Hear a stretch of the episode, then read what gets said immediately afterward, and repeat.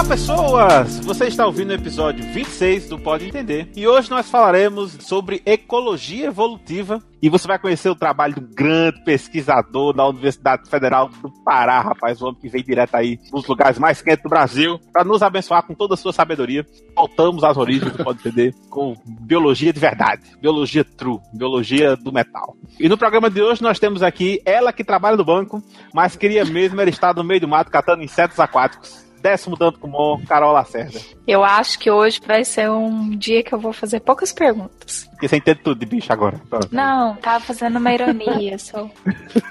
e nesse episódio também nós temos ela que tira foto de gente, mas queria mesmo também era tirando, estar tirando foto de insetos nadando feliz em seus habitats naturais. Catarina Holanda, que precisa de um apelido ainda. Se não tiver barata aquática, eu topo. Mas tem, né? O problema é que meu mestrado foi com barata d'água. Ai, Jesus amado, por que Sério? Ela tem pavor mas não, barato. Mas Ai, é aquela Deus. barata que, na verdade, é um percevejo, não é essa baratinha que a gente tem, não. Ah, não, e assim, barata d'água é limpinha, né? Vive tomando banho, aí é. não, não... Gente, só de falar, eu sei que eu vou ter pesadelo essa noite, mas, mas tudo bem, ó, tá vendo? Não, Pelo bem da ciência, ah, é. aqui estou superando meus traumas. Olha, nem mande, esse post vai ser sem ilustrações, imagine aí. A partir de agora, está decretado aqui que sempre se falar barata, vai falar percevejo. É, a gente pode inventar algum tá nome que, sei pode lá. Ser... Pode ser, sei lá, é. Pode ser Matilda. Quindim. Quindim. não, gente, nome de comida não, pelo amor de Deus. Não vamos processar, exatamente. Vamos falar TechPix. Mac. TechPix. Mac, pode ser Mac, pronto. pronto, pronto, Mac, Mac, Mac. Pronto, pronto Mac d'água. Mas é, é, essa pessoa que está falando, que eu ainda não apresentei, é o nosso convidado mais alto carbo aí da, da, da, ciência brasileira e tudo mais. Ele que é, é, o primeiro, veja só, o primeiro professor a vir neste glorioso podcast, diretamente da Federal do Pará, que também é integrante do Dragões de Garagem, nossos padrinhos master aqui do portal da garagem. Bruno, meu filho, parabéns aí pela sua conquista de ser o primeiro professor a participar desse podcast. Mais um ponto aí pro seu lado, pra dar uma engordada. Parabéns. Você não obrigou, né? É, não obrigou. É bom que vai pro Lattes, né? Que aí Pronto, a gente exatamente. vai pro Investigate também. Pronto, aí, aí, ó. Você já pode divulgar para seus pares. Mas olha só, você uhum. que está lá no Pará, eu, eu gostaria muito que você me dissesse: a Lua, ela lhe traiu? A Lua, se ela me traiu? Cara, essa é uma pergunta muito difícil. Na verdade, me traiu porque quando eu era criança, eu pensava que tinha realmente um homem na Lua, né? O São Jorge. Mas depois eu descobri Ei. que, na verdade, era só um, um satélite mesmo, acho que me traiu. Tu sabe? Nossa. Antônio tá assim.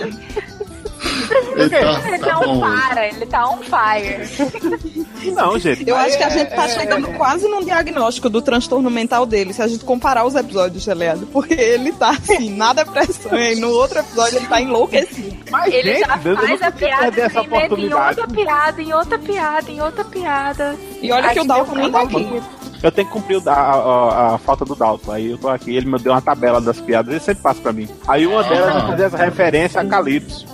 Aí eu peço ah, perdão tá. de ouvidos ao nosso glorioso convidado. E de onde veio isso tem coisa muito pior. Não, não tem, não tem problema não.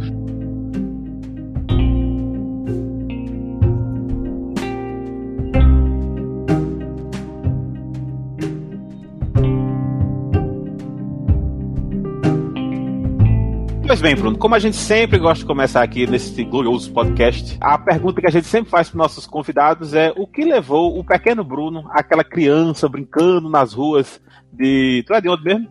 Ipatinga, Sou de né? Ipatinga. Nossos ouvintes que escutam o bloco de mesa estão em polvorosa aí. Altas conspirações confirmadas nesse momento. Ipatinga clama pelos seus líderes. Inclusive tem um amigo meu que está aqui na, na, na, UFG também. Eu descobri um dia desse que ele é professor aqui na UFG. Por acaso o nome dele, ah, é, o sobrenome dele seria Arthur Lage? Não, né? O nome dele? Sobrenome não, não, Arthur Lage. Ele é de outra área, ele é de sociologia. Eita, poxa, Ipatinga é isso aí tudo, mesmo. Né, Ipatinga é isso aí mesmo. Exatas, humanas e, e, e saúde. E adjacências. É. Eu sei que lá é a, a casa da sociedade Impatiguense para a dominação mundial. Sociedade Secreta Impatiguense para a dominação mundial. Mas voltando ao assunto. Não pode esquecer que é secreta, né?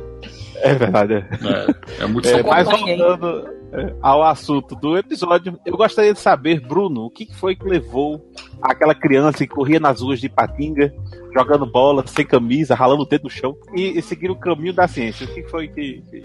Por que você fez isso, rapaz? Teve vários fatores, né? Mas o, o principal deles eu acho que foi o meu pai, que meu pai ele conversava muito comigo, ele era muito jogo aberto e principalmente ele, ele era engenheiro, né? Engenheiro mecânico. E a minha mãe também é, é química, né? Química industrial. Então lá em casa sempre teve um, um pensamento bem voltado para questões de lógica, né? A gente sempre teve um, um, jogo aberto em relação a isso. Ele sempre incentivou essa questão da, de buscar a, a entender, compreender as coisas, de buscar os porquês, sempre tentando procurar fazer perguntas sobre aquilo que eu estou interessado em saber.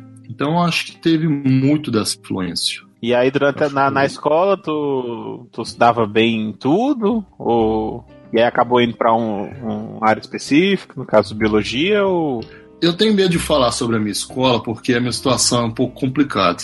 Eita. Né? Procurado, Primeiro, eu fui tá ligado até dois colégios, né? ah. Saiu fugindo de Patiga. É, eu, eu fui expulso de dois colégios. Né? Injustamente. Então, base... Ah, não, foi justamente mesmo. Então, foi justo. É. Pois é, não, é, o, bom é disso, né? Que o pessoal pode ouvir e falar, poxa, eu tô, tô fazendo cagada, mas eu posso ser alguém na vida, né? Isso é bom. Exatamente.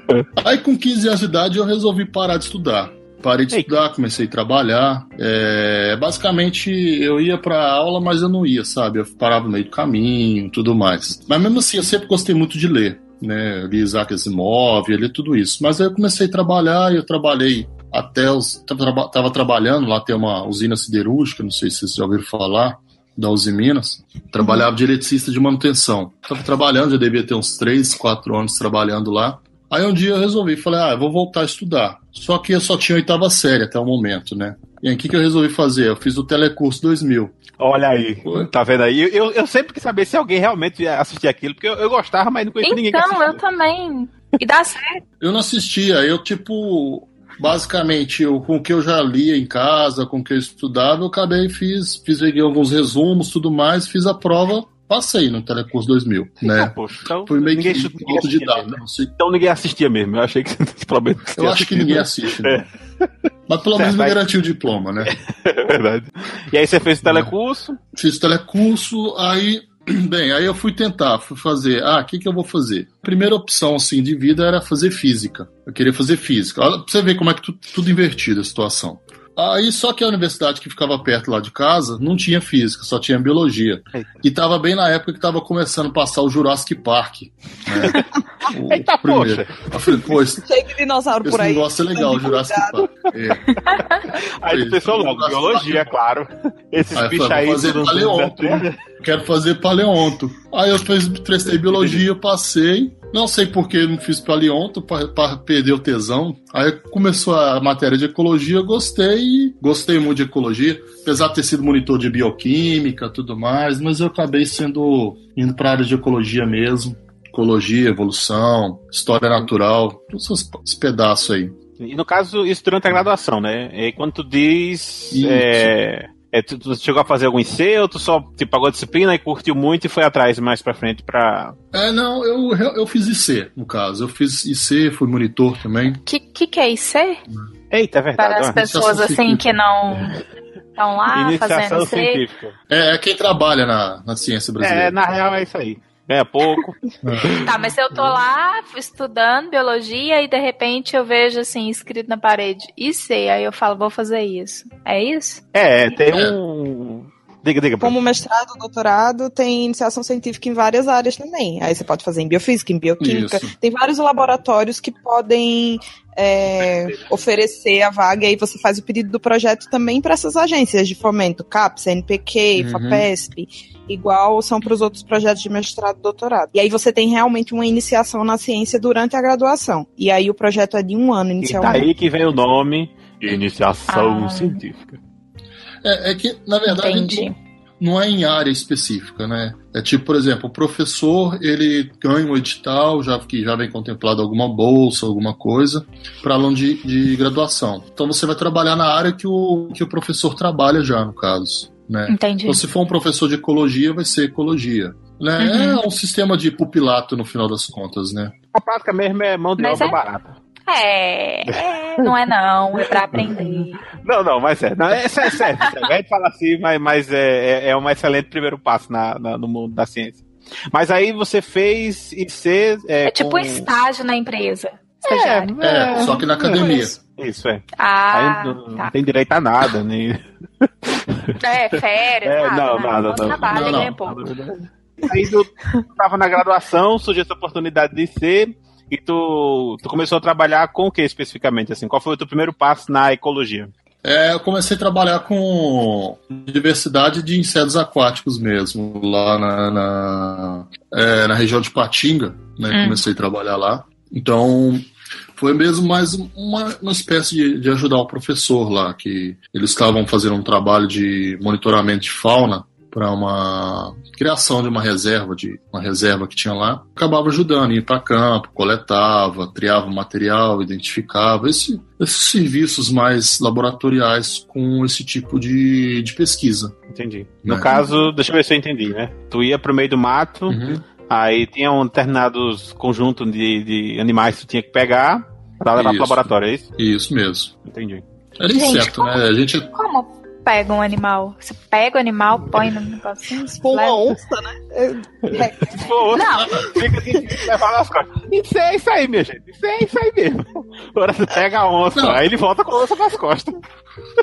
Como, como é inseto, né? A gente é inseto aquático, a gente vai com, com rede, né? Com rede de coleta. Tem redes que são parecidas com coador mesmo, coador de peneira, né? Desculpa, com peneiras. Outros são peneirões grandes, você coloca na, no, no, no leito do rio e tudo mais, que você faz a, a, coleta do sedimento. Então não é uma amostra muito difícil, uma amostragem, né? Você vai no campo, você, você pega o, o material, coloca num saquinho, ou mesmo você já pega os insetos, põe no álcool e pronto. O problema é depois, né? Okay. Identificação. Né? Hum. Ah, tá. Uhum. Pega esse mesmo monte de insetos que tu pegou e aí dá uma olhada lá para identificar quais são no é, laboratório especificamente. É que é o problema. A maior dificuldade é que não tem, a gente não sabe quais espécies que tem. Porque não tem taxonomista, né? O taxonomista é o profissional, né? O que, que dá nome aos bois, né? Ele olha assim, você vai se chamar Pterolopus. Onde tal? Aí, ah, Pterolopus. É. Entendi.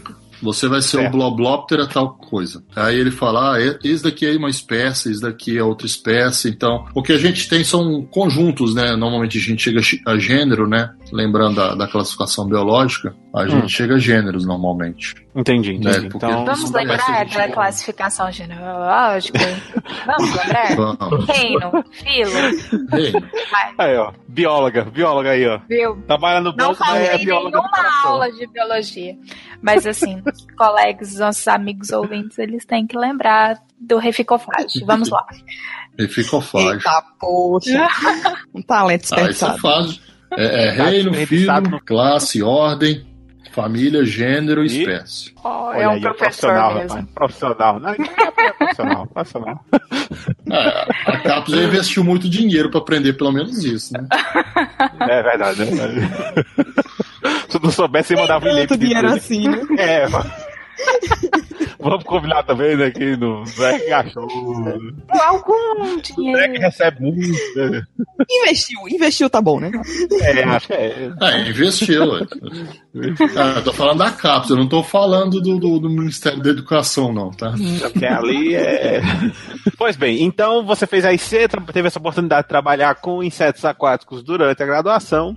E Isso. aí você terminou a graduação, imagino que fez um, sua monografia, né, o TCC né, nessa área, né, ecologia de insetos aquáticos, e o mestrado. Isso. Você fez, você fez mestrado, foi direto pro mestrado, deu um tempinho na vida? É, eu basicamente, como eu terminei, eu terminei mais ou menos em foi em 2003, foi em agosto de 2003, né? Ou seja, eu formei na metade do ano de 2003. E aí não tinha nenhuma seleção de, de mestrado, não tinha nada nesse momento. Então eu. Eita, Bruno, é, desculpa, é, eu acho que a gente não falou o nome da universidade que você fez. Ah, tá, foi na, na Unileste mesmo.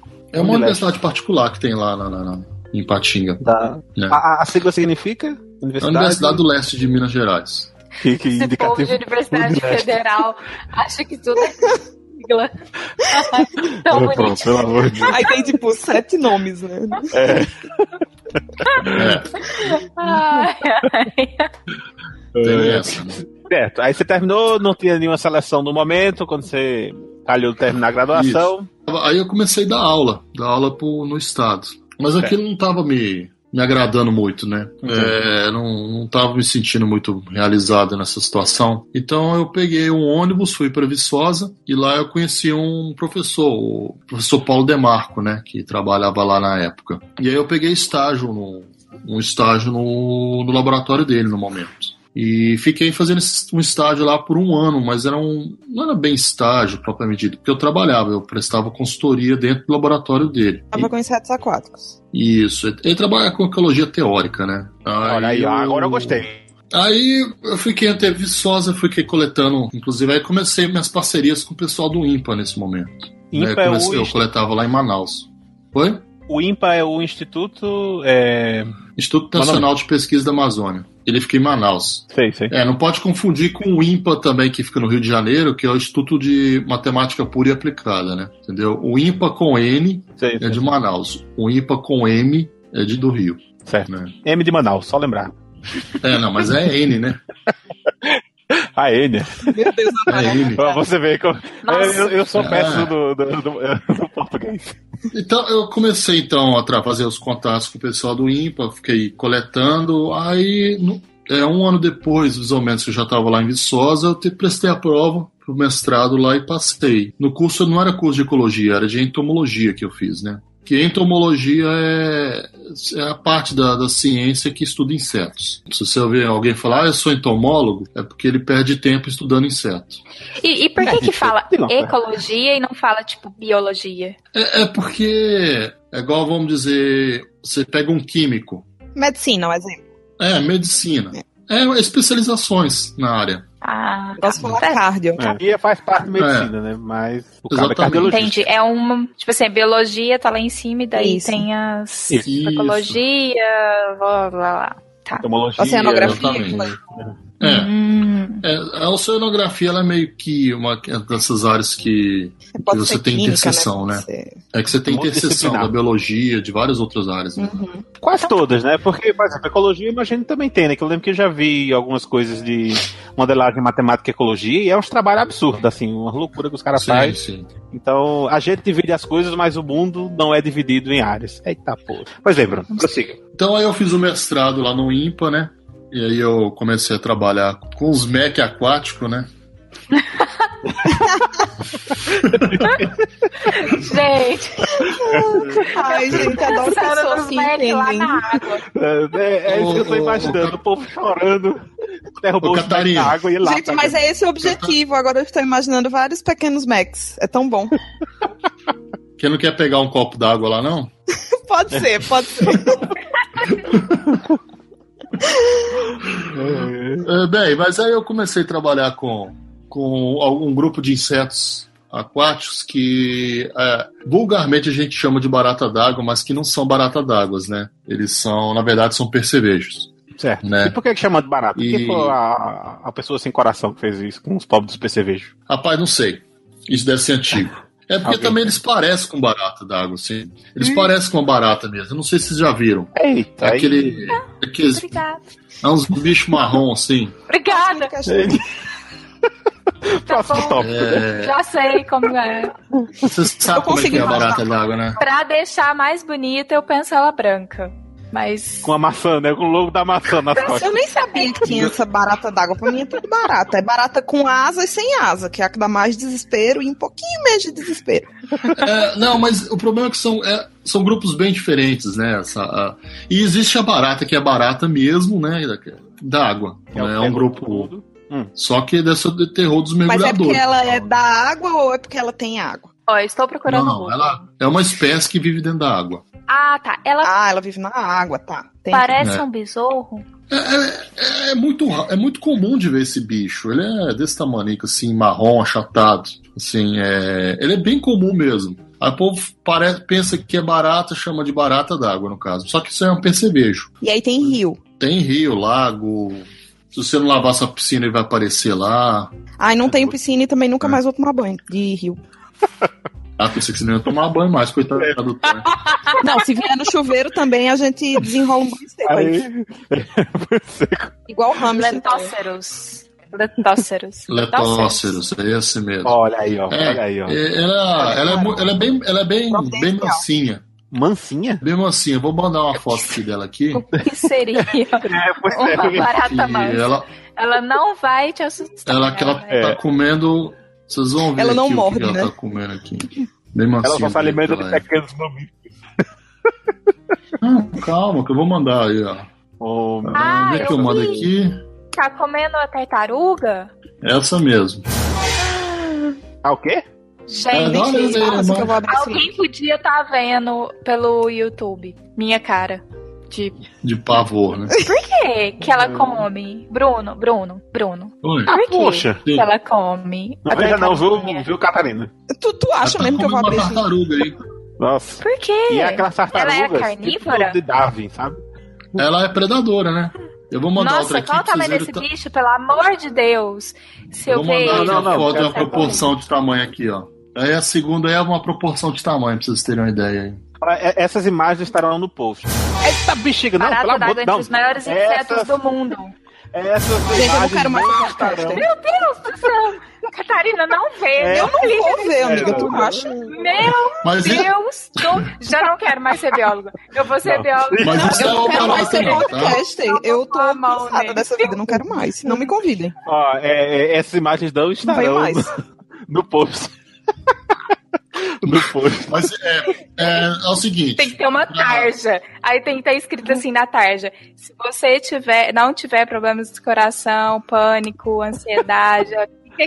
Aí vai ter um Mac, né? Na frente. Eu podia fazer isso, né? Tinha que estar no é. post e aí botava no Photoshop um Mac gigante no lugar da barata. Uma maçona. O... Mas é o seguinte, é, primeiro lugar, não é barata, né? Então podem ficar mais calmos. É, mas... desse tamanho. Pra mim, mas elas são agressivas. Antes que ele voe. Mas elas Entendi, são agressivas. Certo. Ah, e ela voa também, tá? Não, não precisa explicar. o, o, predador. o predador perfeito. Nada voa, é. alimenta de pequenos mamíferos. Não, Só vocês falta da que ela tá né? uma tartaruga. Depois que ela voa, eu tô imaginando tipo um falcão e ela vindo assim, ela pegando a tartaruga, saindo voando. Meu Deus. A única coisa que ela falta fazer é da rasteira. Ai, Jesus amado. Ele fugiu dos Oi? dinossauros mas não, quando vê, ela emite som de dinossauro, tá ligado? ou talvez ela que levou a extinção dos dinossauros, né? Ou isso, ou isso. Gente. Ela que trouxe o meteoro. Considerando que as baratas não morrem, né? Tem muitos anos que esse bicho tá na Terra. Ah, ela é um grupo bem antigo. É, um é desde o início dos tempos, mesmo. quando Lúcifer chegou ao planeta. trouxe ela. Gente, achava que era um bicho desse tamanho. E resolveu criar suas próprias espécies, né? Foi inveja de Deus. Bruno, mas me Foi uma conta aposta, uma coisa. Né? Onde que elas estão? elas estão no Brasil todo? Bruno do céu. Não, olha, tem uma aqui que ela tá, tá, comendo uma cobra, gente. Eu nunca tinha não, visto Não, não, pelo amor de Deus, gente. Pelo amor de Deus. É sério, é uma cobra. Ô, gente, mas... Vamos falar Vocês de diversidade biológica? Bruno, deixa eu te perguntar outra não, coisa. Não, mas eu adorei essa aqui da cobra. Tem... Eu tenho que mandar pra vocês. Deve ter muita, né? Ele adorou. É as maiores, gente. É biólogo. Biólogo é isso aí, minha gente. Biólogo gosta de ver Não, mas essa mesmo, não sendo biólogo, é, quando eu vi. É saindo da pauta, mas é super na pauta, porque aparece uma barata hum. na minha casa quando eu morava em Ribeirão. Eu não chego perto, né? E aí eu também não conseguia dormir. Então eu fiquei isolada num canto uhum. da casa, com a minha amiga que morava comigo, até a gente descobrir o que é que é fazer. Então começou a ficar madrugada e, enfim, foi virando a noite, até que ela colocou no Facebook, minha gente, pelo amor de Deus, alguém veio me ajudar. E aí tinha um amigo dela que tava descendo do ônibus, ele tava no ônibus, ele disse, ó, oh, eu posso descer agora aí na casa de vocês pra ver se eu acho. E ele era biólogo. Gente, ele chegou assim, ele disse, ó, oh, ela só pode estar em três lugares. Ou aqui, ou não sei aonde, ou aqui. Ele achou a barata, tipo assim, na terceira vez, aí foi lá e matou a barata, tipo, biólogos, meus heróis. Bruno, Bruno. Diga. Tá em todo o Brasil? Tá, tá. Todos os lugares do Brasil. Fala, me Deus. Tem lugar menos frequente, é, tem... pelo amor de Deus. Onde tem rio, onde tem lago, tem esse bicho normalmente. É, vamos mudar Gente, eu moro em frente ao rio. Ei. Aqui em Uberlândia Gente, tem? Deve ter, né? Tem, Uberlândia tem, tem bastante. É o que mais tem? É o que mais Deus, eu vou morar em Brasília. Vou morar em Brasília. Lá tem, Brasília tem, tem um lago lá, menina. Tem o Lago Paranaguá lá. Você pode morar no sertão, gente, mas é, Paraíba. Polo Norte. Pronto, sertão do Pernambuco. Pronto, vou morar em Serra Talhada, fechou. da mulher, lá em Manaus, deve ter umas do tamanho da minha cabeça, né? Não, as maiores estão no Pantanal. Estão no Pantanal. As maiores mesmo estão no Pantanal. Pequenas, menos. Certo. Tá, Vamos tentar retornar eu não tô gostando disso, não. É, não, mas não é barata, gente. É só é um percevejo. É, só um bicho que come tartarugas e parece uma barata e voa. Não.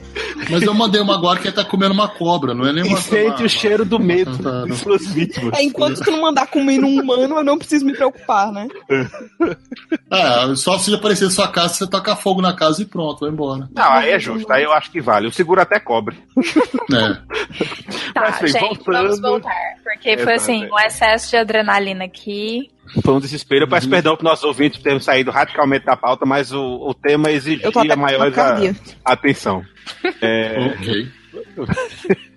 pois bem, e ah, aí então, você... Manaus eu comecei, comecei a trabalhar Sim. com esses bichos, mas é um subgrupo desse bicho que ele é um pouquinho diferente, que ele é pequenininho, tá? Não é grande. Ele não vive dentro da água, ele vive sobre a, a superfície da água. Eu não sei se vocês já viram. É, é uns bichinhos que ficam em cima da água, assim, andando. Hum, eu acho que eu acho que já vi. Nome. Parece uma aranha. Ah, parece uma aranha, já vi. Parece uma aranha andando assim, para cima e pra baixo, tudo mais. Uhum. Então, aqui é um percevejo também. também. Ah, tá, tá. É. Então... O que, que eles fazem? O que, que, eles fazem? Eles são predadores também, né? Eles são predadores, mas eles são.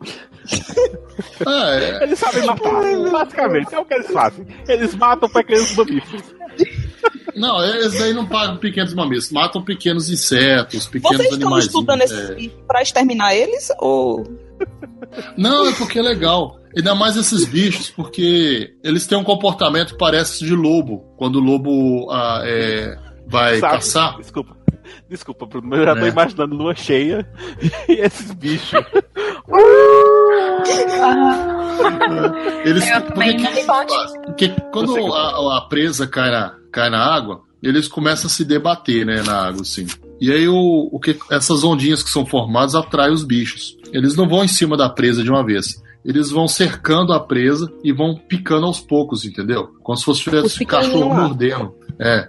Eles vão assim, vão picando, vão picando até matar a, a presa envenenada. Assim que a presa morre, eles vão lá e comem ela. Quer dizer, não é só matar, né? Tem a crueldade também, né? Tem o vigiador. É, não vou falar é, assim, não, parece... porque parece que a natureza é má, né? Parece que a natureza tem requintes de crueldade. Na verdade, não, é cada um tem, defendendo o seu, né? Mas tem, né? Tem, não tem, mas tem. Não, então, é porque a Catarina fez a pergunta e eu ainda fiquei meio na dúvida. Que aí estuda uhum. Pra, só para observar o comportamento ou para tipo, identificar o papel na cadeia, alguma coisa assim? Sim, sim. A gente esses estudos bases assim que a gente faz, que são esses estudos de ecologia, não tem uma, um objetivo a priori assim de aplicar o, o, o conhecimento. A gente não, não possui muito disso. Esses, esses estudos de história natural. Entretanto, os dados que a gente gera, o conhecimento que a gente gera, pode ser aplicado a longo prazo. A gente pode usar para biomonitoramento, para monitorar a qualidade da água, pode para entender os processos funcionais de um ecossistema e ver exatamente o que, que o impacto ambiental pode causar naquele sistema. Como, por exemplo, perda de espécies, perda de indivíduos que são importantes para ter uma, um funcionamento adequado do, do ecossistema, né, de questão de produção energética, a transferência de matéria entre os níveis tróficos, né, os níveis de predador, é, herbívoro, plantas. Então, no final das contas, no começo, a gente tem pouco, pouca visão do que, que aquele conhecimento vai poder gerar para a gente de, em questão utilitarista. Mas com o passar do tempo, o agregamento de mais conhecimento, a gente consegue dar utilidade para toda essa, essa gama de informação que a gente gera. Entendi. Então, por exemplo, se uma. Tem um episódio de pesquisa básica e pesquisa aplicada. Hum, Verdade, isso. falou disso. É. Inclusive, eu vi uma frase hoje, desculpa, Carol, só pra não perder o embalo aqui. Eu vi uma frase hoje que acho que foi daquele do Neil deGrasse Tyson. Que alguém perguntou uma coisa para ele sobre a importância desse tipo de pesquisa e, assim, a aplicabilidade. Ele disse: Eu não sei qual vai ser a aplicabilidade, só sei que uma hora vai ser taxado. então o Estado vai ganhar dinheiro sim com isso. só ter paciência. É. é só lembrar também que, por exemplo, você pega o Faraday, por exemplo, quando ele começou a fazer os experimentos dele com eletricidade, né? Ele não sabia para quê, para aquilo ali era atração de circo para ele, né? Muita gente na época era, era mais uma brincadeirinha, um negócio assim. É. E hoje tá aí. E hoje em dia você, hoje em dia você vai ver que o mundo é baseado em energia elétrica. Basicamente. Pois bem, então no, no mestrado você trabalhou também com isso e é, com, com esses insetos aquáticos para medir a diversidade em determinados locais, não é isso? Isso. Certo. E o objetivo era entender. Que, diga, diga. Além de entender se, se a gente podia relacionar essa diversidade, essa ocorrência dessas espécies com algum fator ambiental, né? Por exemplo, tipo de tipo de margem que você estava, se é, presença ou não de mata ciliar, questão de talvez poluição, se bem que a gente não pegou quase nada de poluição né, nas nossas amostras. É, a gente sempre relaciona normalmente essas medidas de diversidade, essas, esses conceitos com fatores ambientais, praticamente. É, certo. Aí no, no mestrado, tu estudou essa, é, qual região especificamente do, do, do Brasil? Foi região trabalhou? de Manaus mesmo ali, em torno de Manaus ali, é, a, a gente chama de região Amazônia Central. Certo. E aí do doutorado, também por lá? Não, doutorado eu fiz aqui na Federal de Goiás, na Universidade Federal de Goiás. Goiás. Aí já mudou um pouco, porque aqui eu entrei num curso de doutorado que é Ecologia e Evolução. É, mas é um curso não da área de entomologia, né? Que a entomologia é uma área bem zoológica mesmo. E aqui realmente eu caí na área de ecologia. Entendi. Bruno, aí no caso você voltou para Goiás para fazer o doutorado lá na. Aonde mesmo? Na Universidade Federal de Goiás. E aí como é que foi? Para trabalhar com a mesma coisa? Ou, assim, com não. os mesmos insetos? Não, agora eu comecei a trabalhar, nesse momento eu comecei a trabalhar com o grupo todo de inseto aquático, né? E aí eu, eu mudei um pouco uh, o jeito de, de, trabalhar, fazer ciência, que o mestrado é um tempo de aprendizado, né? Mais que nada. Então a gente aprende mais os métodos, aprende um pouco sobre o que, método científico, como analisar dados, como coletar. E para o doutorado a gente tem um pouco mais de liberdade no que vai fazer, né? Ser mais certeiro, assertivo, no caso. Então no doutorado eu, eu comecei a trabalhar aqui, desenvolvendo uma, uma teoria, uma teoria de que a gente tem no, no, na ecologia, que é a teoria do, do, distúrbio intermediário, que é praticamente diz o seguinte, que locais que você tem é, não muito distúrbios, é, muito, muita alteração, que nesse caso alteração pode ser tanto via de ação humana quanto ação natural mesmo. Por exemplo, uma tempestade muito forte que derruba árvores ou cria enchentes momentâneas, isso a gente chama de distúrbio, né? Tipo, sei lá, San Marco. Tipo uma barragem que. É, é, é isso. É, é exatamente. Isso é um distúrbio também. Ou, então, no, no final, distúrbio é tudo aquilo que tira o, a dinâmica do ecossistema da normalidade. Essa teoria do distúrbio intermediário prediz que a gente teria uma maior diversidade, tanto de espécies quanto de funcionalidade do, do ecossistema quando você tem é, uma medida intermediária de distúrbio, né? Nem muito pouco distúrbio, nem muito distúrbio. Locais com distúrbio no intermédio, você teria uma maior acréscimo de espécies no, na, na região. Então eu peguei essa teoria e fui fazendo algumas. Entendi. Criei algumas predições, um conjunto de predições e testei aqui no Cerrado, né? Então, no caso, deixa eu ver. Riachos de Cerrado se eu entendi, tinha um modelo matemático, sei lá, para descrever como essas alterações alteram a dinâmica entre as populações de insetos. Isso. E, e aí o que você fez, eu imagino que é, é deve ter, sei lá, visto algum problema que tem nesse negócio. Uhum. Deu uma aprimorada nele e via se essa sua aprimora, é, essa é, aprimorada que você deu nesse modelo ajudava a descrever melhor as espécies, especificamente do cerrado. Se, se batia, né? Com o que a teoria é. dizia com o que tinha, era visto na natureza. Isso. É que também na, na ecologia é um, um, pouco, um pouco complicado, porque a ecologia é um, uma área da, da, biologia. E dentro da ecologia a gente já tem subdivisões também, né? A uhum. gente tem a chamada ecologia de populações, que trabalha com apenas uma única espécie. Ecologia de comunidades, onde você trabalha com um agrupamento de várias espécies. E ecologia de ecossistemas. Bem, dentro dessas três grandes áreas, tem algumas outras áreas também, mas essas são as três principais áreas né, que a gente tem na ecologia. O único campo que você tem uma, um arcabouço matemático forte é em ecologia de população. Certo. Todas as outras, as, as, outras áreas, que é ecologia de comunidades, ecologia de ecossistemas, você não tem um arcabouço matemático. Então, grande parte das teorias, das hipóteses, são, é, são hipóteses e teorias não formais. Ou seja, você não tem uma, uma equação por trás. Você tem uma questão mais descritiva. Apesar de que a gente testa com uma certa formalidade, usando análises estatísticas, é, levantamento de dados tudo mais, você não tem uma precisão matemática na elaboração da hipótese. Né? E no teu caso é, é o que, Bruno? Foi ecologia, ecologia de ecossistemas ou... Não, é de comunidades não. mesmo, né? Ah, de Agrupamentos de espécies. Só que o que eu, que eu fiz, na verdade, eu, eu parti de alguns princípios de ecologia de populações e fui tentando ampliar até chegar à ecologia de comunidades em cima do distúrbio intermediário, né? Então eu tinha algumas certas predições são predições matemáticas mesmo, mas não eram numéricas propriamente dito. Entendi. Uhum. É. São predições a como deveria é. ser essa distribuição da população, né? Mas não necessariamente de um modelo específico. É, exatamente.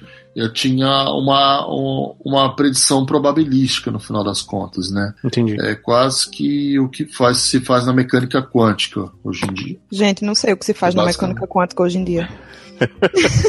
É, eu também tô um pouco por fora dessa área. É, é, é, eu também não. Eu vi uma coisa ou outra só de mecânica quântica. O máximo que eu cheguei foi a resolver um elétron na caixa e muito mal. E a caixa era até pequenininha. Sim, mas a questão é, deixa eu entender. Ele não tinha uma equação exatamente que descrevia isso, mas ele tinha lá é, é. a descrição probabilística disso, e aí você meio que Isso. extrapolou o que acontecia na, nas populações para as comunidades que era o que você estava trabalhando, para ver se essas predições aconteciam mesmo ou não. Exatamente. Tá. Mas tem, isso em observação? Não, não, não. Então, Isso é o primeiro, é o trabalho de cadeira mesmo, que você fica lá pensando, pensando, escrevendo e elaborando. O, o meu projeto de doutorado, ele, ele no começo, ele tem mais matemática do que biologia, no final das contas é o projeto, né?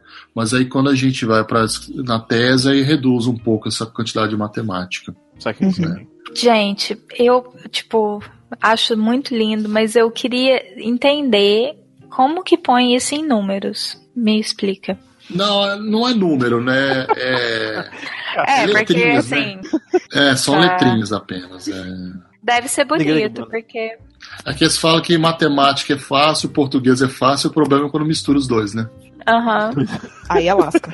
Entendi. Mas daí você vai você faz é, equações de probabilidade, das probabilidades. É mais ou menos, porque a gente tá. tem algumas equações que a gente esperaria encontrar. Bem, se a natureza lesse os livros de ecologia, como é que ele ia funcionar? Se ela lesse os livros de ecologia, eu esperaria que o comportamento fosse esse, para o número de espécies. Né? Uhum. Que uma medida de comunidade é o número de espécies que você vê no local. Uhum. Certo. Né? Os locais têm quantidade de espécies diferentes. Então, se ela lesse os textos, iria se comportar dessa maneira e eu poderia escrever de, com essa função, entendeu? Certo. Assumindo essas afirmações, você esperaria um determinado número aparecer em determinado local, em determinadas circunstâncias. Exatamente. Só que o problema é que, né, a, como a natureza não lê nossos livros, quando você vai para campo, não é bem isso que você vê. A teoria você... é outra, né? É, exatamente. Na prática, prática a teoria é outra. É.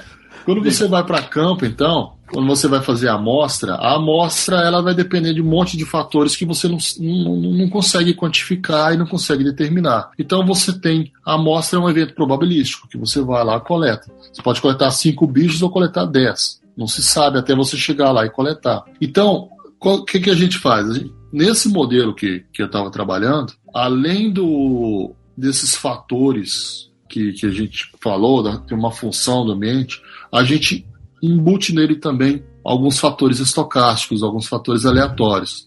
Então, o resultado que você tem não é um, uma, uma linha reta que a gente vê, né, por exemplo, nas aulas de física. É uma linha mais grossa, onde você deriva algumas probabilidades em cima daquilo, do que, que é possível ou não. Mas você vê que a probabilidade aumenta ou diminui de acordo com a sua função. Me manda uma foto aí desses desenhos, gente. Eu preciso ver, porque assim. Falando. Quando é, Tá, tô achando lindo, mas assim, aí fala das espécies, tá? Eu só consigo pensar nos bichinhos, eu não consigo transformar ele em letrinha lá no. É porque no final das contas também é isso, né? É para saber, tipo, a diversidade desses bichos dependendo das alterações que você vai ter, desses distúrbios, desse. Ou é bem isso, teórico mesmo? mesmo? Não, não, porque depois eu fui coletar os bichos também. A gente, no começo, a gente chega, tem que partir de alguma coisa. A primeira coisa que a gente parte é que todo bicho é igual. Ah, claro. Entendeu? Hum. A uhum. gente vai partir, ah, uhum. todas as espécies são iguais, no final das contas. Ou se não são iguais, elas têm uma relação com o ambiente. Como é que se dá essa relação em geral? Então eu não estou mais pensando numa espécie única, numa espécie com suas peculiaridades, nem nada. Eu estou pensando no, no geral de como a espécie, das espécies se comportariam daquele grupo frente a determinada variação ambiental. Uhum. A dinâmica da interação desse, desse grupo de indivíduos com o meio ambiente, né? No caso. Isso. Então por isso que a gente não pensa tanto no bichinho, entendeu? Uhum. Esse uhum. é o problema. O ecólogo não costuma pensar, não tem bicho de pelúcia, o bichinho que ele gosta. É claro que tem os, os agrupamentos, entendeu? Você não vai colocar essas que comem tartaruga junto com a, os bichos que comem planta. Entendeu?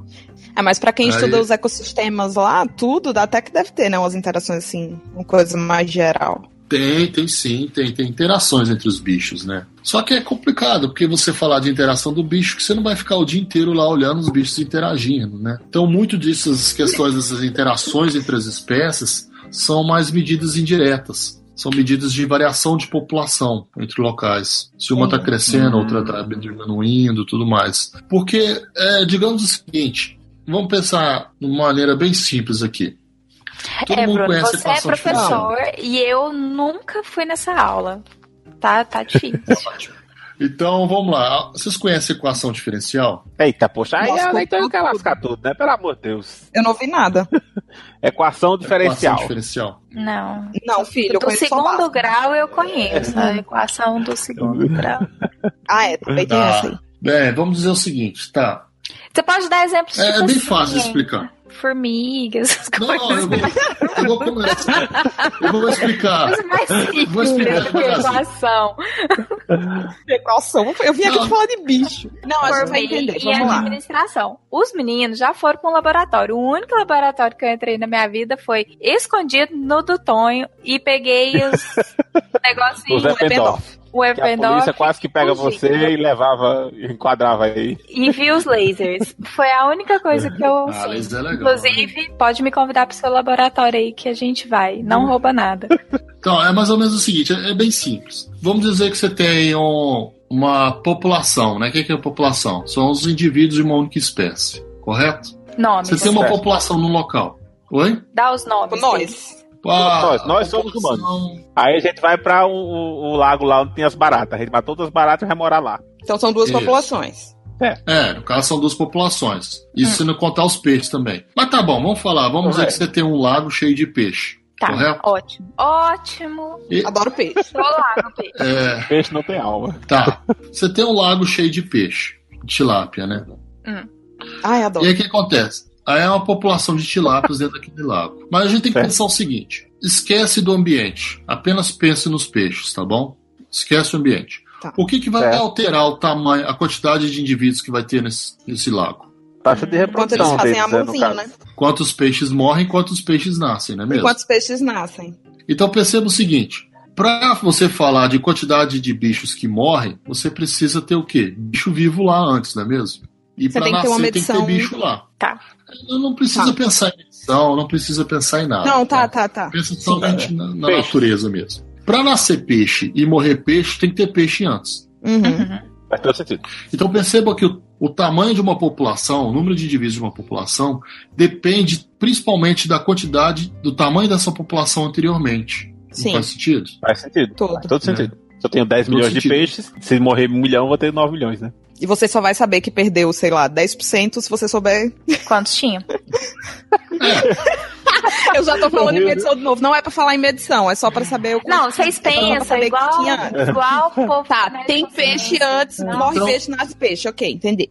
Vamos lá. Então percebam que existe uma relação básica entre o tamanho atual dessa população de peixes com o tamanho anterior. Tá. Uhum. Certo. E da mesma forma que vai ter no futuro vai ser dependente do tamanho atual de peixes. Não é mesmo? Uhum. Faz todo sentido. Então, Uhum. isso, isso significa o quê? Que para você determinar o tamanho da população, você precisa do tamanho da população anteriormente. Sim. Né? Certo. Então isso, isso você cai nesses que a gente chama de equação diferencial. No, numa equação é, em que a variável resposta ela entra como variável preditora também. Né? Ou Tá. seja, Então aí É, você se consegue. Ah, tamanho de- não pode falar. Catarina quer dar aula. Não, eu quero saber. eu, Não, eu mas, quero saber se você é, consegue predizer, então, o quanto tinha naquela população por essa equação, sem precisar contar. Não, não tem como, né? Porque precisa contar primeiro os bichos, né, Pra saber. Mas se você calcular, por exemplo, as taxas de nascimento, taxas de morte, e tudo mais, você pode prever a mudança do tamanho populacional. Então, é isso aí que eu queria saber. Você não vai precisar estar contando sempre. Pelas taxas você vai conseguir predizer. Não, é, não, não necessário, mas você precisa fazer contagens antes, você precisa fazer um monte de todo um trabalho antes, no caso. né? Os dados não Tá. vão aparecer do nada, né, no caso. Tá, mas aí É. contar, contar, né? Tipo assim, em um metro cabe 10. Aqui tem Isso. mil metros, é contar. É extrapolação. cada um dos. né? Ou, ou pega um meio mundo de joga dentro da água e manda contar os peixes que achar tudo. É, seca, seca o lago Ou isso. né, e conta os Ai, peixes. É um pouco cruel. Mas funciona. Vai contando e jogando Então, os mas peixes do outro tanque. que eu esqueça. Volta antes que eu esqueça. Vamos lá. Bem, então imagina o seguinte: isso eu tô falando de uma única espécie, certo? Uhum. Que era a tilápia. É, que era tilápia. tilápia. Agora você vai enfiar traíra no mesmo lago. Eita. Tá. O que, que acontece? A traíra, ela vai ter alguma forma de interação com as tilápias.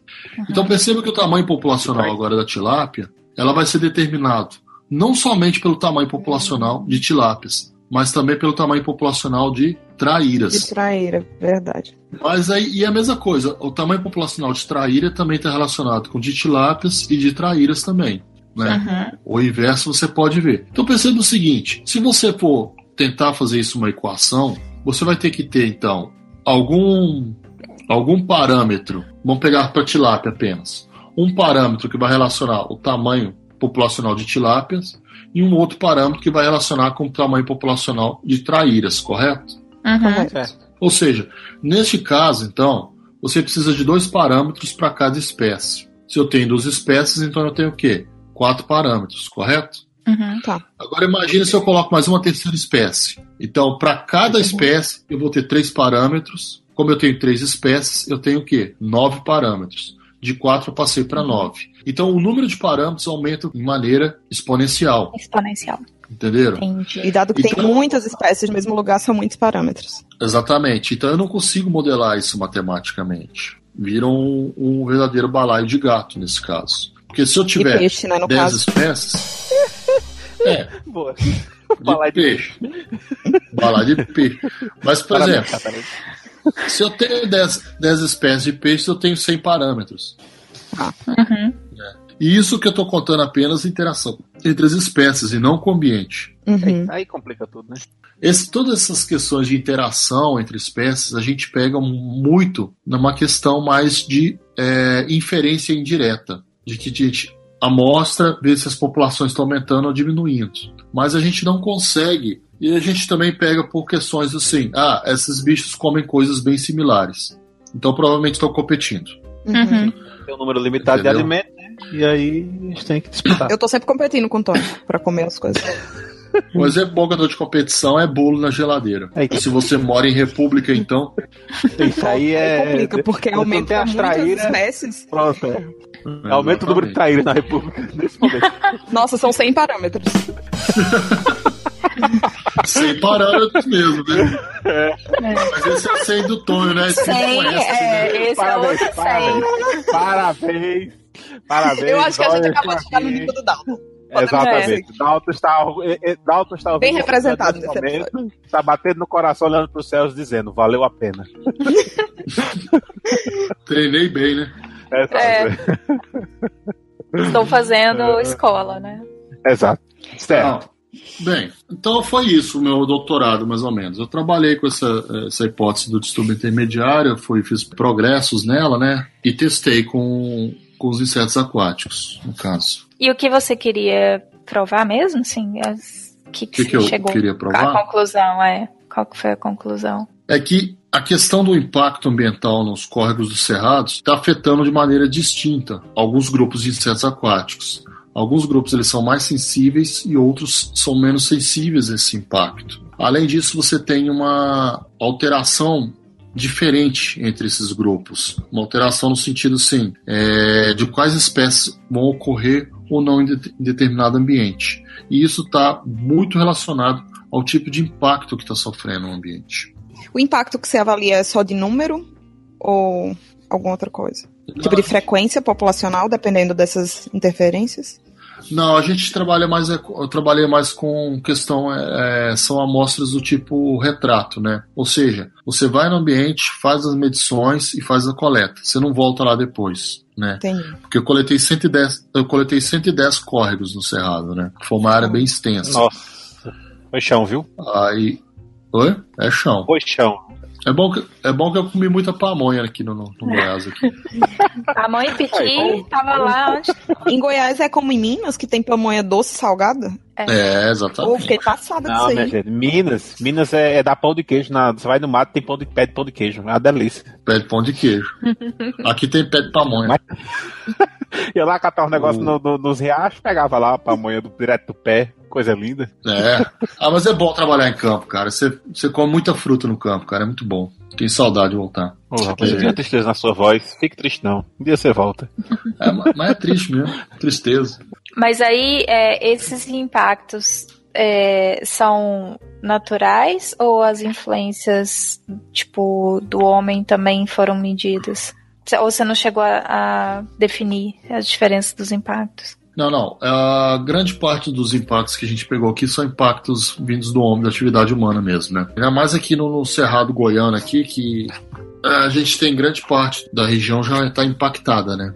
É muito difícil achar uma área que não seja degradada, uhum. né? Em maior ou em menor grau. Mas aqui o, a região já foi bem alterada mesmo, né? Então, grande parte dos impactos que eu peguei foram impactos é, vindos, provindos da atividade humana. E aí, como eu falei, a questão de, da intensidade do distúrbio, a gente pode considerar, considerar a intensidade do distúrbio tanto sendo frequência que o distúrbio acontece ou a própria intensidade que o distúrbio aconteceu. Por exemplo, você pode ter córregos onde o, o a margem foi pouco mexida. Uhum. E você pode ter córregos onde você praticamente limpou toda a margem, você tirou toda a vegetação em volta. Então você só tem pasto, o, o córrego passa dentro de um pasto. Então uhum. você tem intensidades de distúrbios distintos. Certo. Entendi. A gente pode dizer que isso impacta diretamente, talvez, no número populacional de uma espécie, ou você também não chegou a, a fazer essa análise?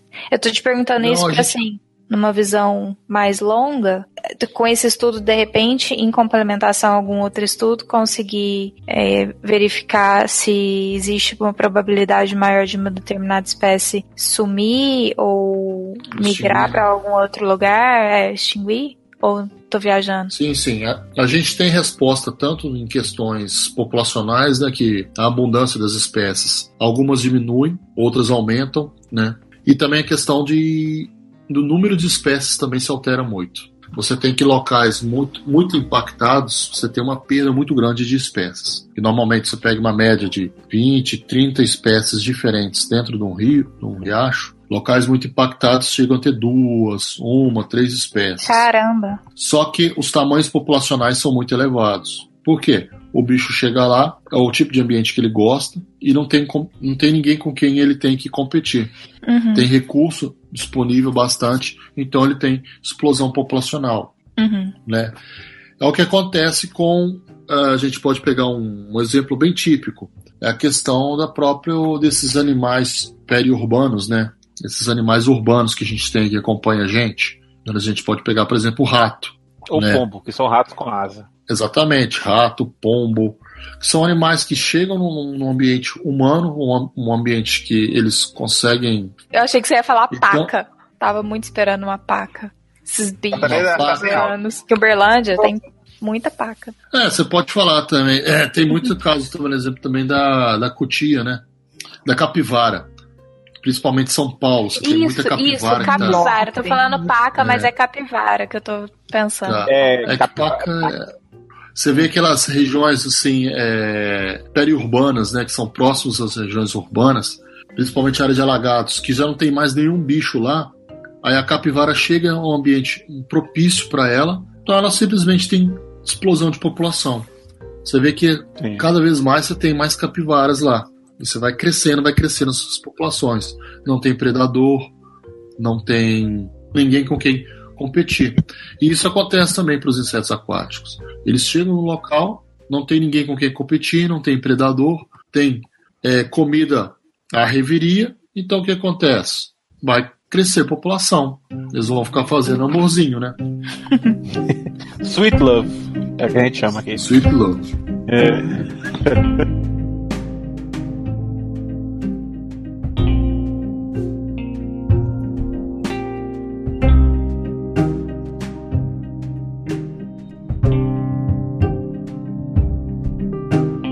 gente falou do ecossistema, de, de ecologia Sim. de modo geral, mas eu acho que a gente não, não chegou a tocar ainda no aspecto evolutivo, né? E onde é que entra, onde é que tu usa os conceitos evolutivos para estudar essas, essas dinâmicas de população? Sim, é, é basicamente o seguinte: você tem ecologia e evolução, né?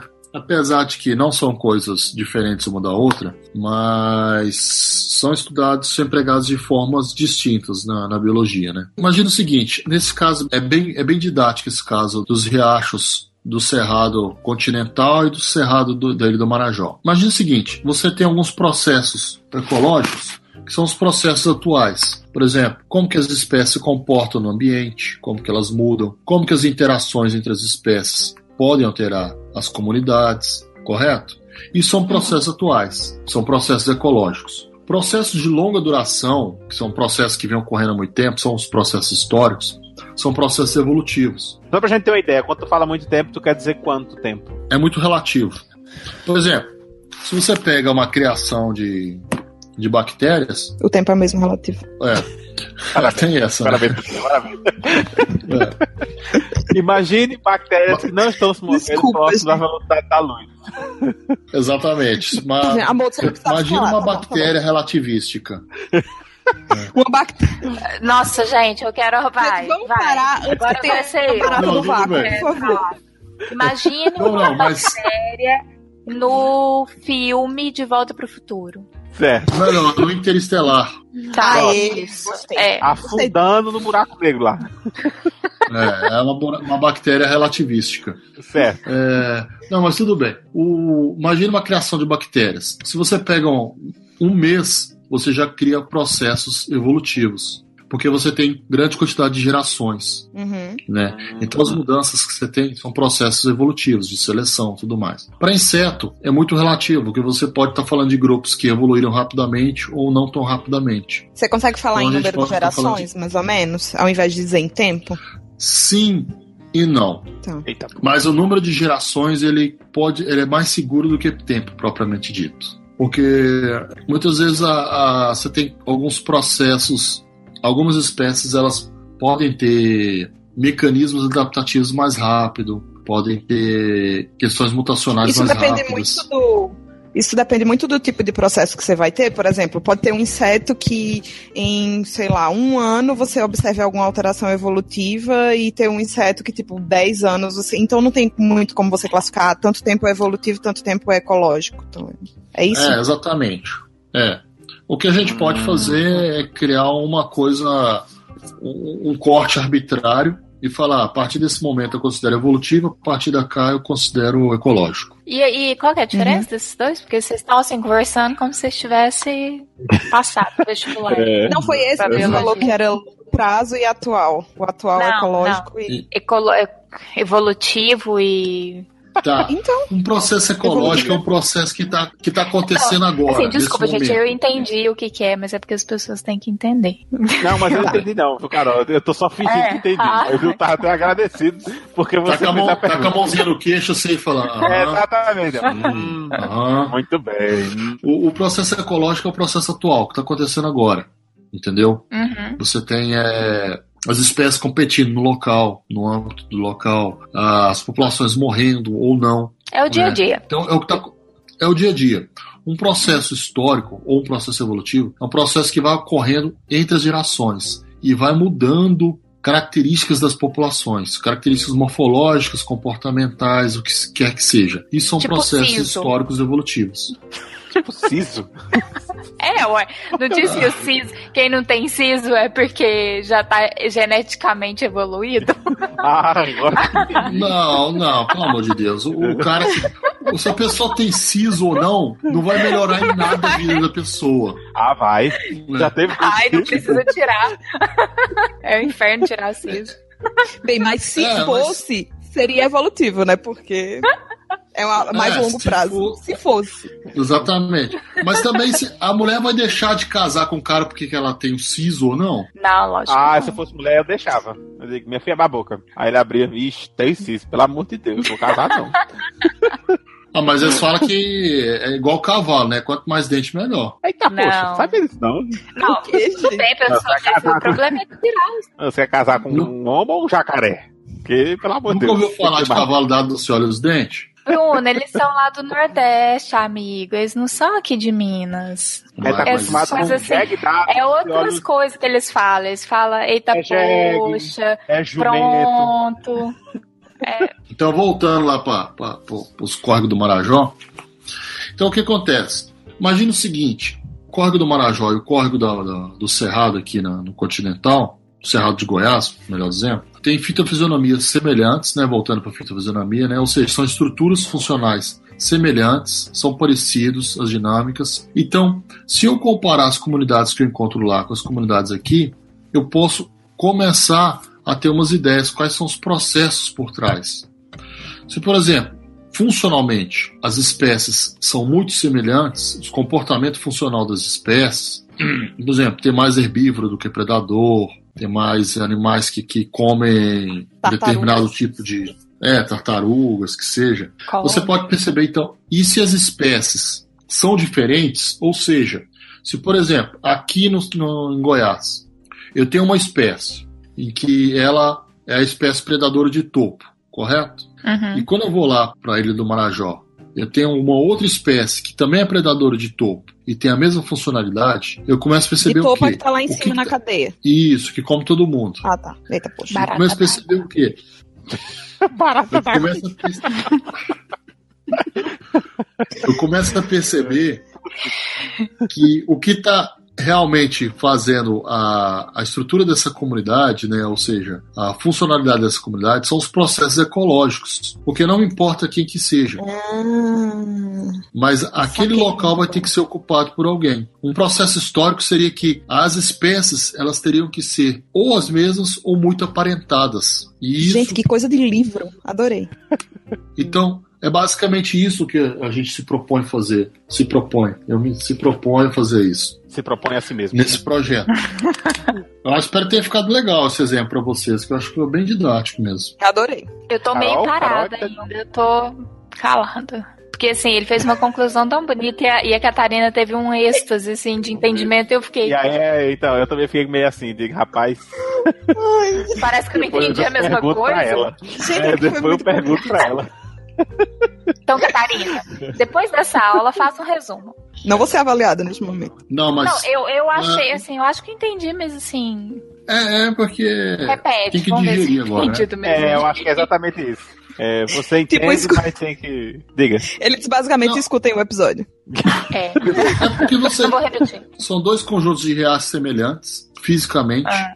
e quimicamente, só que é, estão distantes um do outro a 3 mil quilômetros de distância. Uhum. Entendeu? Então eu olho a a- as espécies que eu tenho aqui e as espécies que eu tenho lá, no Marajó e no Cerrado Goiano. E aí eu vejo exatamente o quê? Vejo se funcionalmente eles são iguais. Por exemplo, eu tenho uma espécie topo de cadeia, Uhum. correto? Aqui no Cerrado Goiano. E eu vou ver qual é a espécie topo de cadeia que eu tenho lá no Cerrado do Marajó. Se não, se não são espécies aparentadas, ou se não são a mesma espécie, mas elas têm funcionalmente a mesma resposta ao ambiente, Uhum. quer dizer que são- é um processo ecológico que está ocorrendo ali, que está jogando uma espécie qualquer ali e você precisa encaixar nessa funcionalidade do sistema. Entendi. Entendeu? Uhum.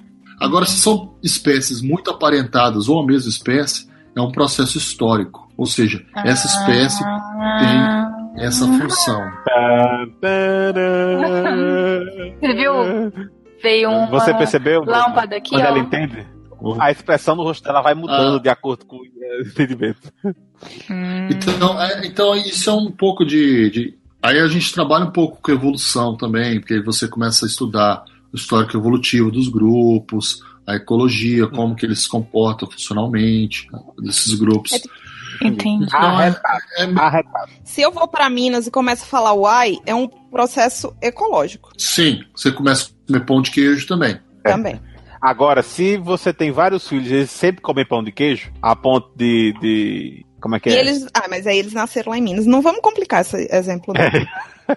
Foi ótimo. É, pronto, só Pra tá bom. mim já é evolutivo. Vim pra Minas e Eita, comer pão de pô, queijo é vai, vai. evolução na vida da pessoa. Não, peraí, peraí. Então- mais olha evoluídas. né? To- Toma cuidado que evolução, no, a, a, a rigor, não é melhora. É Evolução isso que eu ia dizer. É isso que eu ia dizer. Quem melhora mesmo é pra Pernambuco. Eita, porra! Pernambuco, imortal, imortal. Ah, mas se você for para Minas Gerais e não comer pão de queijo e quiser comer somente. O que, que vocês comem em Pernambuco? Coentro. Coentro. Eu não creio. Não, é. Como é que é o nome? O quê? Muitas coisas. Tapioca, Tapioca. queijo Carne de coalho, Feijão de corda. Macaxeira, macaxeira. É, você só comer só feijão de corda. carne de sol. Não, porque Hum, essas tá. coisas que vocês falaram, grande parte já ainda tem aqui. Sarapatel. É porque o povo se Vai aposta, pra né? Minas e só come sarapatel. Apropriação cultural, o nome disso. Não, mas é porque Diga, macaxeira, em qualquer lugar do país você come macaxeira, né? É Queijo de só o manteiga. nome que muda. Não, feijão Hã? de corda, sarapatel. É, aí se você come só isso aqui em Minas, aí é um processo histórico, né? Evolutivo. Sim.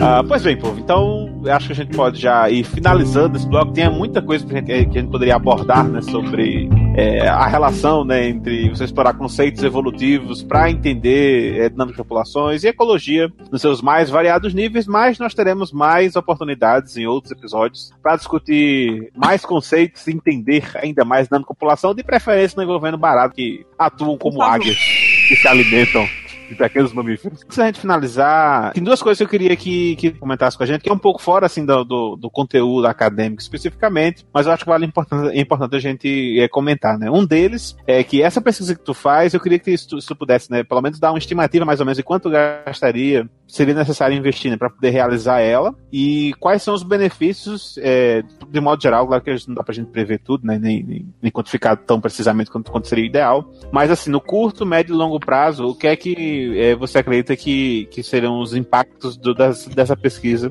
que você está desenvolvendo? Bem, é, a questão de custo é, é uma pesquisa não muito cara, comparando com outros campos de, de ciências, é, até mesmo de ecologia. A pesquisa que eu desenvolvo não, não é uma pesquisa muito onerosa, né? Uhum. Creio que com talvez com 70, 80 mil reais dá para cobrir todo o custo. Quer dizer, uma semana de cunha, Fora, você é. tá feita aí. mas é claro que nesse caso já tem toda a infraestrutura de laboratório e tudo Ah, mais. sim, sim, é verdade. tirar essas questões, talvez 200 mil, aí você já cobre toda a infraestrutura, né? Entendi. Que é um, E também o, Que pra ciência é bem barato, né? Nossa, é nada. É bem barato. É, é nada. É, no caso, você diz, então, é, se você não tiver estrutura, tipo, sei lá, de repente você vai para outra universidade que não tem estrutura, se você tivesse, alguém investisse 200 mil reais, você conseguiria montar a infraestrutura necessária até para outros pesquisadores utilizarem, e com mais de Isso. uns 70 mil, sei lá, por, por ano, ou não sei por quanto Projeto, tempo ideal. né? De insumo, essas É, coisas. você projeto conseguia 70 mil eu já conseguiria. Isso. Entendi. É realmente, assim, relativamente barato, né, pra... É, é Pra barato, ciência, porque o pode. que mais a gente gasta é comprando lupa, né? Pra, pra ver os bichos. Álcool, e- Peneira. álcool e potinho. Peneira, ah, então, Se não tiver peneira, vai peneira de cozinha. entendi.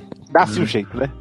Mas, é, e, e, apesar de ser barato, quais os benefícios assim tu consegue é, prever para? Ah, sim. O, o benefício Não só direto né, é um, um, primeiro benefício que a gente pode ter, basicamente, é começar a entender a, a diversidade de bichos que a gente tem no Brasil, né? Que ainda é muito, o conhecimento é bem, bem insípido ainda inseto aquático. Além disso, você também começa pode gerar é, dados e informações para programas de monitoramento de ecossistemas aquáticos, dados para saber qualidade de água, é, ver se algum tipo de animal é indicador de poluição, indicador de algum tipo de impacto na região que você está trabalhando. Esses dados possibilitam também gerar esses indicadores, né? Uhum. Indicadores ambientais que podem ser utilizados para tanto para remediação de áreas impactadas ou mesmo para você ter um monitoramento de regiões que podem vir a ser impactadas ou não. Entendi. Então é mais ou menos tipo, ah, é, o, o que Bruno mediu, é que o, o, grupo né, de Bruno mediu em 2017, aí aconteceu alguma coisa em 2027 e alguém pode usar até para comparar, né? Ver se teve algum impacto ou não nesse. Isso. Serve como referência, né? É, pode, pode servir é um... como um controle, né? Uma referência. Isso. Uhum. Ah, depois de tantos anos, tanto mudou, possivelmente por causa disso, daquele, daquilo outro. Também para outras regiões, né, que tenham os mesmos aspectos ambientais, as mesmas espécies, também dá para fazer, né? E você também pode, por exemplo, ah, essa espécie aqui aumenta se você tem aumento de, de esgoto que cai no rio. Uhum. Então, você pode saber se está aumentando essa quantidade de espé essa, essa espécie no local, pode saber que pode estar tá tendo algum lançamento, lançamento de efluente na região. Uhum. Né? Aí você acaba gerando Às dados isolados também que podem ser usados em outras situações. Como é, esse caso do esgoto, né? Exatamente. né? Uhum. E aí, será, algum pesquisador em outro país pesquisando pode acabar tendo um resultado parecido. Ele, meu Deus, aumentou, por quê? Aí já vai ver a coisa que você... É, Bruno lá no Pará, escutando Calypso, achou isso. isso. O país achou Então pode ser que tenha alguma Comendo coisa. Comendo açaí escutando Calypso. pra ver se aumenta a quantidade de peixe. Vai tocar São variáveis do homem, gente. É verdade, é. isso aí tem que ser pesado mesmo. E um, um outro Imagina fator. Imagina esse que... peixe usando calypso. um outro fator que eu acho também Nossa. importante. Ah. o outro fator que eu também considero importante, né, que a gente pode citar, que é a formação de mais pesquisadores nessa área, né? Que, que um dos objetivos de fazer pesquisa é formar mais cientistas para poder estudar outros sistemas, ou enfim. E é. esse é outro impacto que com baixo custo. Diga, diga, Bruno. Eu não diria que é um dos aspectos mais importantes, mas é um aspecto vital, né? Porque Sim. a gente é finito, né? E a gente faz tá. pesquisa para observar alguma coisa. A gente pode aproveitar esse, todo essa, esse know-how e, e ensinar outras pessoas que queiram aprender coisas semelhantes e tudo mais. Mas sempre visando que o novo pesquisador ele não é uma extensão do meu trabalho, ele tem que desenvolver o trabalho dele. Né? Ele não pode não ser. você está formando pessoas com habilidades que podem fazer não só o mesmo, Isso. mas talvez até mais ou e partir para outras áreas. Enfim.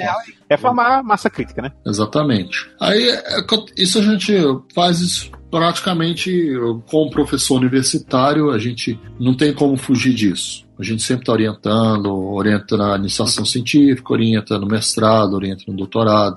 E isso, querendo ou não, me auxilia também, porque orientar é muito bom, no sentido de que o aluno te traz, sempre te traz desafios novos, entendeu? Uhum. Entendi. Você. Cabeça. Não é ah, só. não faço coisa na hora. Não, não. Antes fosse só isso. Mas ele sempre, sempre traz desafios novos, sempre traz é, ideias novas, sempre te traz um, um, uma, algum problema, uma, um ponto de vista que você nunca observou. Então, o processo de orientação é muito importante também, é saudável para o pesquisador, porque ele não fica na mesmice, né? Ele começa a observar as coisas por outros ângulos, tudo mais. Então, é extremamente importante, não só a formação de novos pesquisadores para o aluno, quanto para o próprio orientador. Né? É uma pesquisa, né? Exatamente. E, e, querendo, e querendo ou não, é, é importante porque a gente vai trabalhando com uma coisa, a gente vai ficando, querendo ou não, a gente fica enviesado, né? A gente fica viciado em um determinado ponto de vista. Uhum. E a molecada sempre vem e balança a gente. Eles podem estar tudo errado, mas eles balançam. Isso é muito bom. É saudável. O único problema agora é o Brasil, né? Como é que tá a situação? Tá, tá meio complicado, Verdade, a gente é. tá perdendo muito. Não, mas aí Exato, é, é o que a gente fala com o Cunha, que ele deu uma mesada boa, né, Carol? E aí uhum. a gente pode pedir um agrado aí que segura pelo menos quatro anos aí de pesquisa tranquilamente, com uma semana. É. é, eu acho que vale a pena a gente comentar isso, mas porque os nossos ouvintes escutam né, essas coisas e, e até pra gente estar na pesquisa mesmo, às vezes a gente perde a noção do quanto custa, né, fazer ciência. Sim, e aí sim, é uma sim. boa pra gente ter pelo menos essa dimensão. Então, acho que a gente pode finalizar aqui o nosso, nosso episódio e você tem algum. Se algum dos nossos ouvintes ficou interessado aí pelo seu trabalho, quiser, quer saber mais, quer fazer perguntas pra você sobre mais sobre as baratas assassinas, como é que faz pra entrar em contato com você? Né? Eu tenho o, o perfil no ResearchGate, né? Que ele é fácil de ser acessado. Tem link no Gente, post. professor de história, né? O povo da Twitter, Facebook. É, eu não sei nem o que, que ele tem aí. É o. Facebook dos pesquisadores. É o Facebook dos pesquisadores. É só entrar no ResearchGate, aí você procura Research. Bruno Spacek Godoy, aí vai aparecer. Eu não tenho Facebook, eu não tenho Twitter, né? Eu- Aí eles não Tem compartilham o GIF de gato, Tem. compartilham ga- barata comendo tartaruga. Oi? Ao invés de compartilhar GIF de gato fofo, compartilha barata comendo tartaruga. E cobra. Não, É, não. gente. Eu tenho, eu tenho mãe viva ainda, então eu recebo muito GIF fofo ainda. E compartilha lá E foi por isso que o WhatsApp foi feito. É. É, foi pra, Ah, mas pra, pra É isso que eu inclusão falei. social das tias. Aham. você pode deixar um e-mail para os nossos ouvintes que você que eles possam Posso, ter contato. sim. É, é o, é o B. É o problema que é, é complicado, tá? É B, Spacek, né? Eita, poxa. Link no post. Tá no Com S, né? eu acho que é melhor deixar no link do episódio. post. É, tem no post aí, você é, É, mais com fácil essa você você, ir lá. Antônio. O quê? Aí complica a minha vida. É porque mudou depois do acordo ortográfico que teve. Aí eu tô meio confuso, não sei como é que escreve. Só não deixa o Tom escrever que ele vai colocar o Spacek com Z. É, na ocasião de alguns dos nossos ouvintes, principalmente que nossos ouvintes da, é, que estão mais próximos de você, aí no Pará, quiser por acaso visitar o laboratório, ou enfim, conhecer um Pode, pouco mais do, Aí é só mandar um e-mail que aí você se acerta. Marca a data aí, marca o churrasco, É, marca umas baratas. é só, é só chegar lá na, na Universidade Federal do Pará e procurar o Laboratório de Biologia Pesqueira. Pronto. E aí lá. diz, ó, ouviu, Ó. pode entender e quero, queria conhecer mais aí os esquemas. Desse mesmo jeitinho, né? É, Aí diz, oxe, venha. aí eu indico ele para outro lugar. Mas é no Pará, É é? laboratório, tá ligado? Um cabo que ele não gosta. É, É, é em no Belém, em é, Belém? o, é o Belém? campus de Belém. Campus de Belém. Uma diria, em Belém do Pará. Gostaram? É, Olha, ele até dançou com a cabecinha. Era bom que tivesse vídeo. Eu vi. Eu não sei, mas eu acho que ainda prefiro na voz da, da Joelma ainda.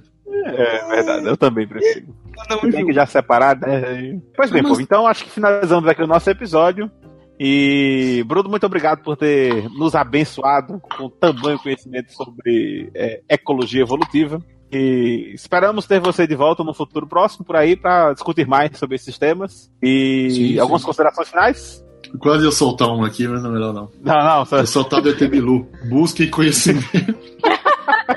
é aí, ó, tá vendo? Professor. Ai, depois Pois do bem, ET, então, mais vai ninguém poder falar isso, né? Não, a consideração final que, que, eu, diga, diga. que o que eu dou é. É- Não, corta isso. Busque conhecimento. Não, vou cortar, não. Ah, busquem conhecimento. É a sua verdade, né? Você não consegue negar. É, exato. Olha, observe que ele que é de Patinga terminou com a citação de é, ET Bilu. Então fica aí para os teorias teóricos da conspiração. Entendedores entenderão. Pois bem, povo, muito obrigado por terem ouvido até aqui. Este episódio deve estar maluco. Fique agora com o nosso bloco de e-mails. Tchau, tchau. Tchau, Tchau. Tchau, tchau. Tchau.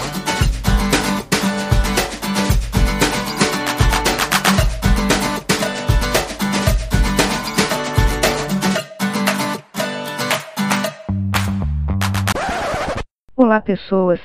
Infelizmente o pessoal do Pode Entender não pode gravar o bloco de e-mails no tempo hábil, portanto, os e-mails serão todos lidos no próximo episódio.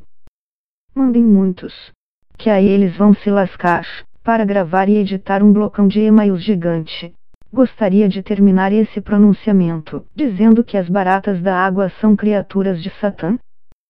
Fiquem agora com os extras do episódio. Até mais seus lindos e suas lindas. Cheiro no cangote de todos vocês.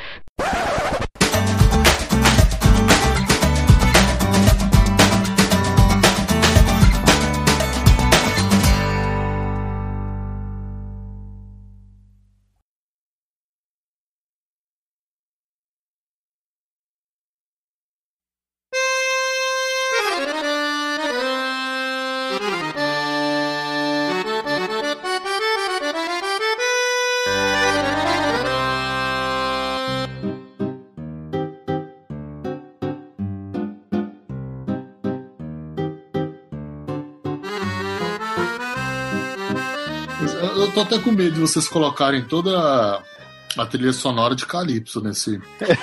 Ah, mas não tem Sabe que eu não ia, não. Mas agora que você falou. Já que você O sugeriu, problema é que nem eu sou tão fã assim de Calypso, esse que é o problema. Então diga outro brega. Tem um, um que é um vizinho meu, que ele era um desses fazedor de show aí, que é o anormal do Brega. Eita, poxa. então vocês ser essa procuram. a trilha. Não, preciso abrir o Anormal do anormal do Brega. Ai, ai, pois bem. Gente, vai Tá ser esse aí, então, que vai ser o gancho para as considerações finais. Eu vou procurar. Tem o, mas ele também tem a iniciação científica voluntária, né? Que é o PIVIC. Que Ah, aí tá, é, assim, o pior ainda. Aí, aí. você é- trabalha e. Mas ele é consti- constitucionalizado, assim, existe isso mesmo? Existe. Existe. Chama mão de obra escrava. Não, brincadeira. A tradução é, mão de É. obra escrava. Não, mas é que você pode ser iniciação científica e não ter bolsa. Isso, isso. Você Isso. pode ser vinculado como IC Uhum. e não receber por isso. É uma coisa Mas separada. também. É, PIVIT, ele é uma sigla que ele forma a palavra que é o tupi-guarani pra chicote nas costas. É, é, pra- é quase isso.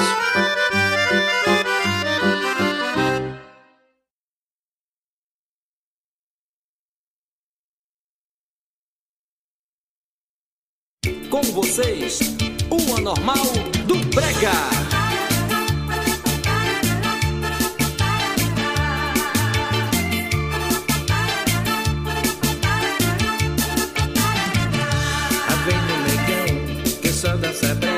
Até quando ele dorme, ele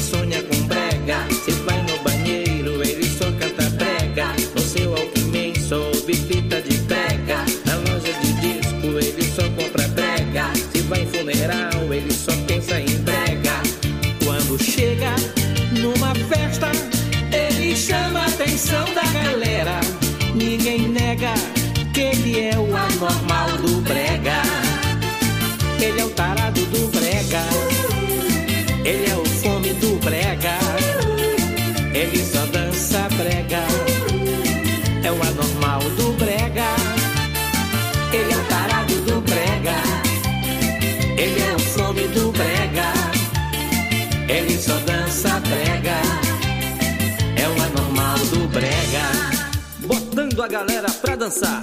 Rubens Mota, o anormal do Brega.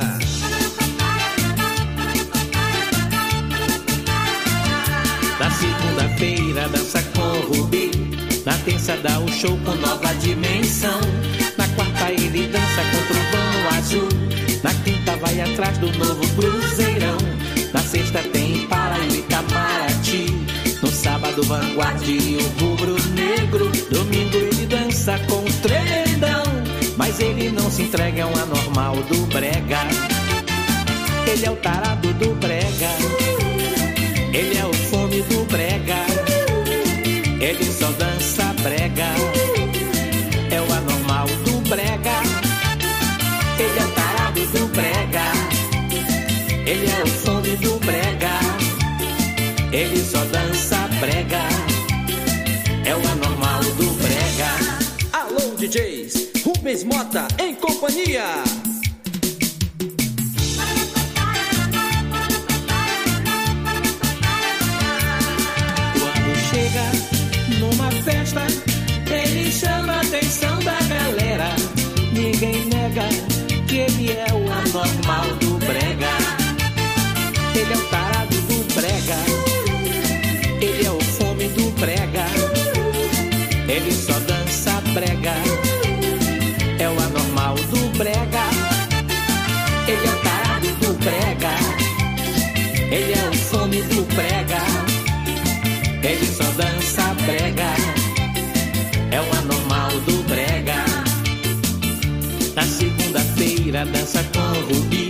Na terça faz seu show com nova dimensão. Na quarta ele dança contra o vão azul. Na quinta vai atrás do novo cruzeirão. Na sexta tem Impala e Itamaraty. No sábado vanguardia e o rubro negro. Domingo ele dança com o tremendão. Mas ele não se entrega, é um anormal do brega. Ele é o tarado do brega. Ele é o fome do brega ele só dança brega. É o anormal do brega. Ele é o tarado do brega. Ele é o fome do brega. Ele só dança brega.